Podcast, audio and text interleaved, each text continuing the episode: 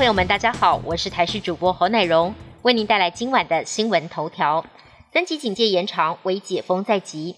台南市长黄伟哲原先主张有条件开放餐厅提供内用，成了六都之中唯一开放内用的地方。消息一出，大批网友涌入黄伟哲的脸书怒呛，要求市长三思。面对市民的反弹声浪，黄伟哲今天紧急喊卡，决定跟进其他五都禁止内用。另外，南投也急踩刹车，禁止餐厅提供内用。根据资料显示，全台目前只剩三个县市可以内用，包含了彰化、花莲、台东。至于离岛方面，澎湖、金门、连江目前也开放内用。内湖又有一家电视台有员工确诊了，而且还一次两个人。北市府今天记者会上证实这项消息。由于确诊的两人都在同一栋大楼同楼层上班，因此电视台赶紧安排五十名员工前往医院筛检。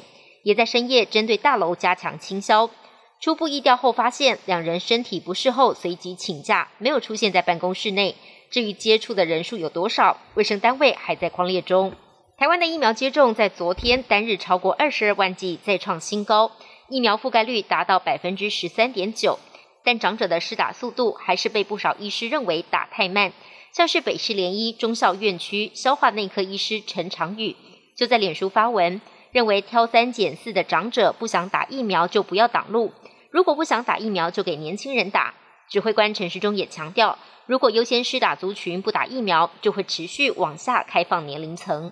亚洲的日本跟南韩疫情起起伏伏，最近又有升温的趋势。反观邻近的北韩，一再对外宣称新冠零确诊，实际情况如何，外界难以捉摸。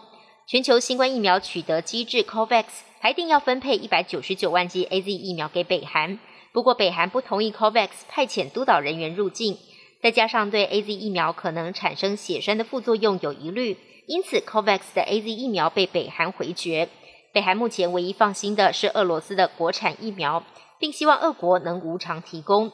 然而，除了疫情之外，北韩因为封锁国境，再加上美国的经济制裁，北韩民众闹饥荒恐怕更值得关注。孩童关在家太久，当心关出病来。